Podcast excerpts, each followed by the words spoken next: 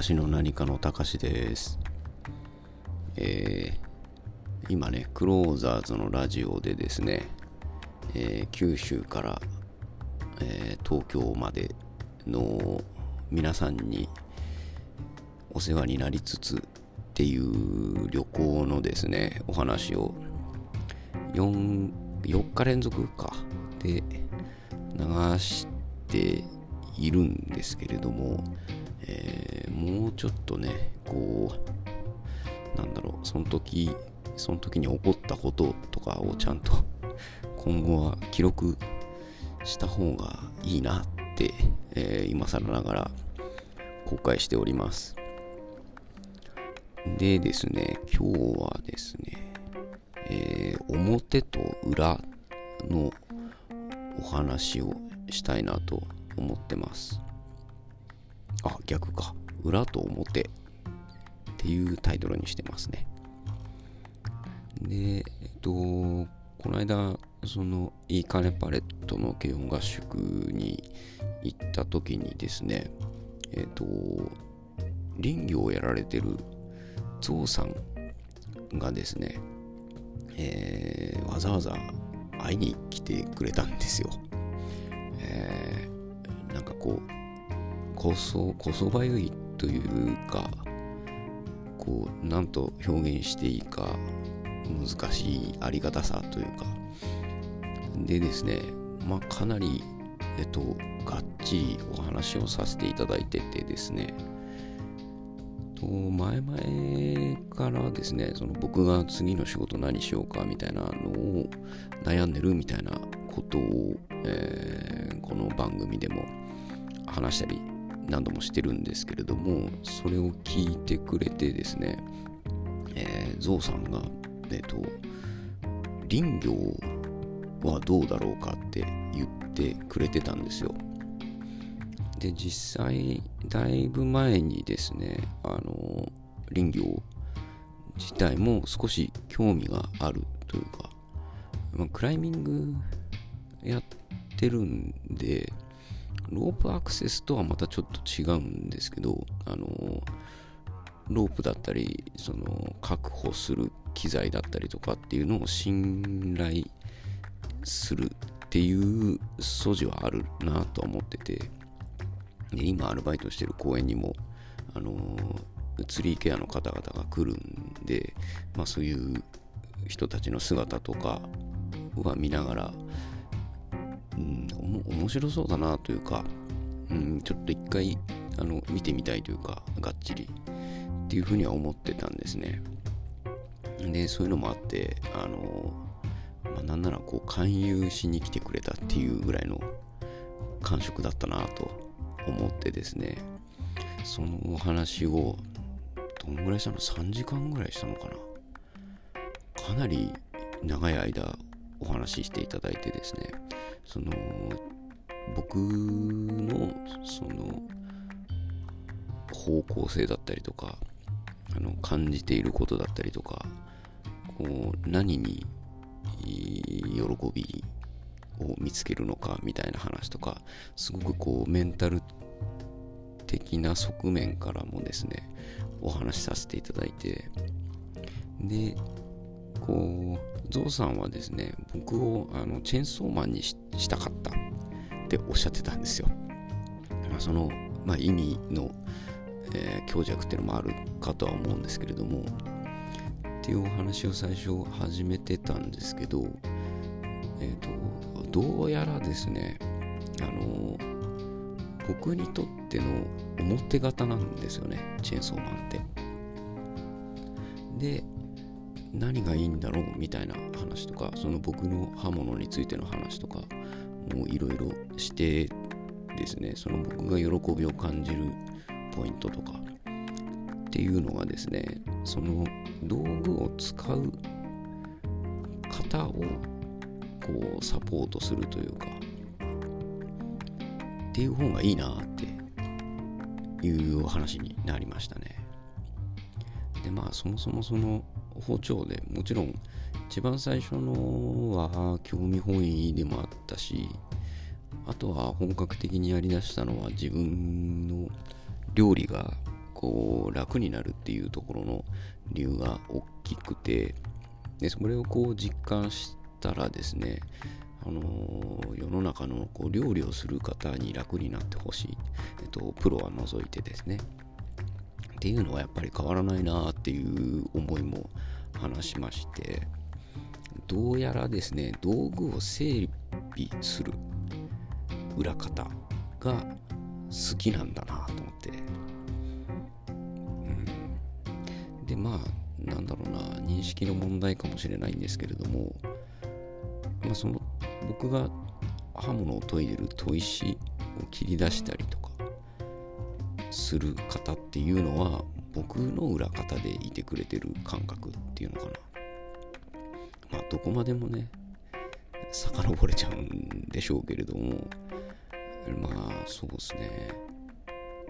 まあ基本的にはその表道具を使う側道具っていうか機械か。こう機械を使う側っていうのがうんとそんなにその僕のこうツボに入りにくいなっていう感じがあってですねやっぱこうどうしてもどこまでも裏方がいいなっていう気持ちがあるなっていうのをちょっと確認できたんですよね。本当にその林業のことについて細かくお話聞いたりとかそういう僕についてのヒアリングをしてくれなかったら多分そういう答えにたどり着いてないんじゃないかなって今も思ってるんですけれども。でその話の中でもこう林業でもですねチェーンソー使うんですけどやっぱりチェーンソーもメンテナンスが必要でっていうお話とかもしててですね一回ちょっと僕チェーンソーの刃も一回は研いでみたいなって思っててですね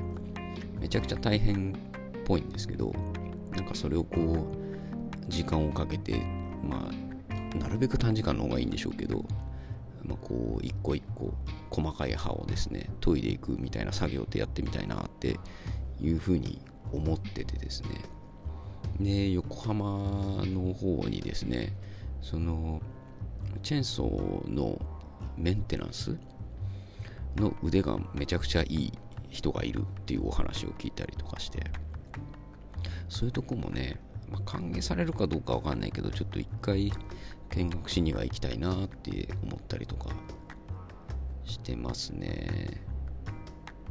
なんかこうそうやっぱりその働く人たちを支える人になりたいっていう気持ちっていうんですかね。であとはこうえっ、ー、とろう。まあ支えるとか裏方とかっても言うんですけど僕は。あとはその機能回復したいんですよね。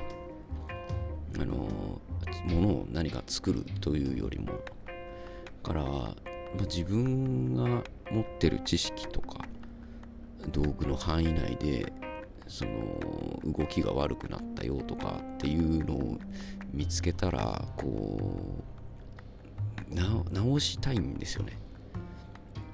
直したい気持ちが結構強いんだなっていうのも分かりましたね。例えばね自転車とかでねキコキコ言ってるとかだったら油さしたら治るし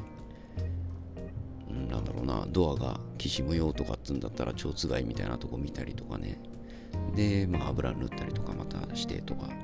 っていうようなその本当にその細かいところみたいなところのこう回復をしたいんだなっていうのが分かりました。うんなんだろうな本当にでその前後でねあの樋口清則さんとお話ししてその最適化したい欲がめちゃくちゃ強いみたいなお話もしてたんでそのお話の影響もきっとあったんでしょうけどあの回復欲がこう強いんだなっていう自覚に至った感じですね。多分ねよく言われるので平気で本人がやり続けられることで他の人がやり続けるのが難しいっていうことって才能だみたいなことっていう話を聞いたりとかもするんですけど、実際そうだなと思ってやっぱりその包丁をね皆さん研がなかったりとか業者に出したりとかするのってやっぱやり続けられないんですよねきっと。で僕にとってはまあそのうん毎日やりてえかっていうほどかどうかわかんないんですけどまあそのあとは包丁の状態によりけりとかでもそうなんですけどやっぱ空ではないんですよ。今自分家で使ってる包丁とかっていうのはまあ僕が管理してるので、まあ、そこまでこうボロボロになる前に僕が研いじゃうんでこうあんまり苦労せずにあの短時間で仕上がったりとかもするんですけどうん。それ含めて考えてみてもやっぱりそういう種類の仕事っていうのがこう性に合ってるんだなというかこれが適正なのかなっていうのをですね考えまして。ちょっとねあのー、まあ就職先として選ぶというよりも一回そのねなりわいとして刃物を扱ってるところをに行って見せてもらえないかなみたいな気持ちになってきたっていうところですね。こうまあやっぱりね実際見てみたいっていう気持ちが今すごく強いしある程度時間も確保されてるっていうのもあるんで、えまあ、今の段階ではそういう感じかなと。あとはねやっぱりその正直その話をすること自体そのゾウさんが来てくれてお話しすること自体っていうのも僕は少し、えーと、ためらわれたわけじゃないんですよ。けどすごくなんかゾウさんがこうポジティブな気持ちでねあの僕のことを誘いに来てくれてっていうのをこうなんとなくこう話話しにくいわけじゃないな。でも結局なんか遠回りして遠回りしてみたいな。なんか一緒にその僕の適性を見つけてくれた感じがしてですね。こうなんかありがたいしなんかすごく不思議な気持ちだったなと思いましたね。いや本当にあのせあの時は、えー、ゾウさんありがとうございました。でね、まあ、ちょっとまあ、前々からも言ってるんですけれども知ってる方からのね、えー、包丁？もし可能なら、まあ、お預かりしてとかで研ぎたいなっていうのもまた改めて思いましたね。あのなんだろうお金動向とかとりあえず今は関係なしにまずはその一回味わってもらいたいっていう気持ちの方が今は前面に出てるので、まあ、なんかこう、体裁がある程度整えば、かな。あとはね、そうだな、オフ会とかね、もしある時に、まあ、あんまりね、みんなしてこう、包丁を持ち寄りましたみたいなオフ会もちょっと危険な感じがするんであれですけど、なんかそういう機会とかにね、僕が砥石しょってって水場があればそこで研げるなとかっていうのも思いますしこうちょっとねまあ転職活動とね一応その同時並行みたいな感じでそういう形が何かしら実現できないかなみたいなのをちょっと考えていきたいなっていうふうに今思っております。っていうとこですかね。何度も言いますけれども父さん本当にありがとうございました。あの、いい気づきをね、与えていただきまして。あとね、あの、DM で少しやり取りしてて、まあ、あの、研いでるところの動画を